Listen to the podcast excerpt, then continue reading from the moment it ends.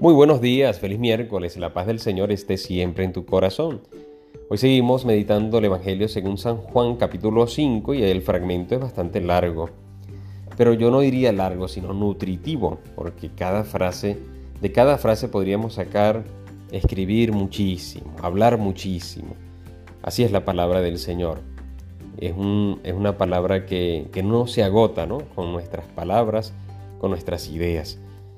Hoy me, quedo con una de estas frases y es que el Padre sigue actuando y el Hijo y yo también, dice él. El Padre sigue, mi Padre sigue actuando y yo también sigo actuando. Y es que el Señor sigue actuando en cada uno de nosotros. Una de las preocupaciones, una de las angustias más grandes para ti, para mí como cristianos, entre otras, es el no percibir a Dios, el no, el no ver a Dios por ningún lado. Lo vemos, pero no como quisiéramos. Entonces esto nos inquieta, esto me inquieta. Por lo tanto, hoy, ¿qué más? ¿Qué más palabra tan grande y maravillosa y llena de esperanza que esta que acabamos de escuchar?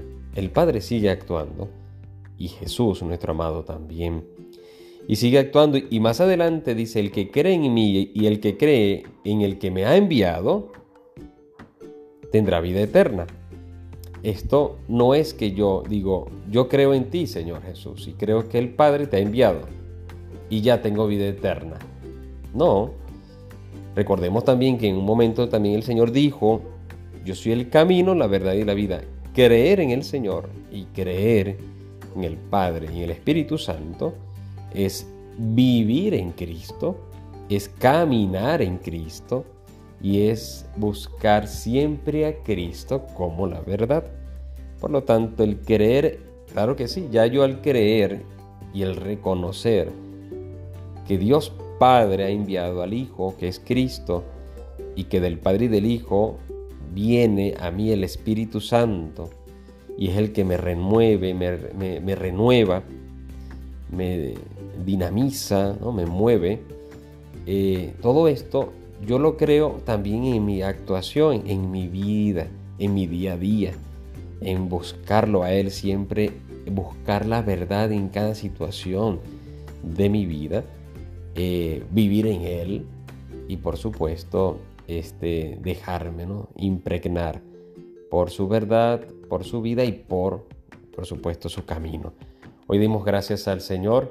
Vamos a llenarnos de alegría. ¿Por qué desesperarme? El Señor sigue actuando de muchas maneras, no de la mía. Yo podría actuar de unas o, varias maneras, pero el Señor se pierde de nuestra razón, ¿verdad? La manera en que el Señor actúa. Así que vamos a dejar actuar a Dios en nuestra vida. ¿Cómo? Diciéndole, sí Señor, yo creo en ti y creo en que el Padre te ha enviado y creo también en el Espíritu Santo que está en mí desde los sacramentos, especialmente desde el bautismo. Vamos a llenarnos de su esperanza porque el Señor sigue actuando. Dios te bendiga y te guarde en el nombre del Padre y del Hijo y del Espíritu Santo. Amén. Recuerda, ahora ten fe y escucha que el Señor ya te está hablando.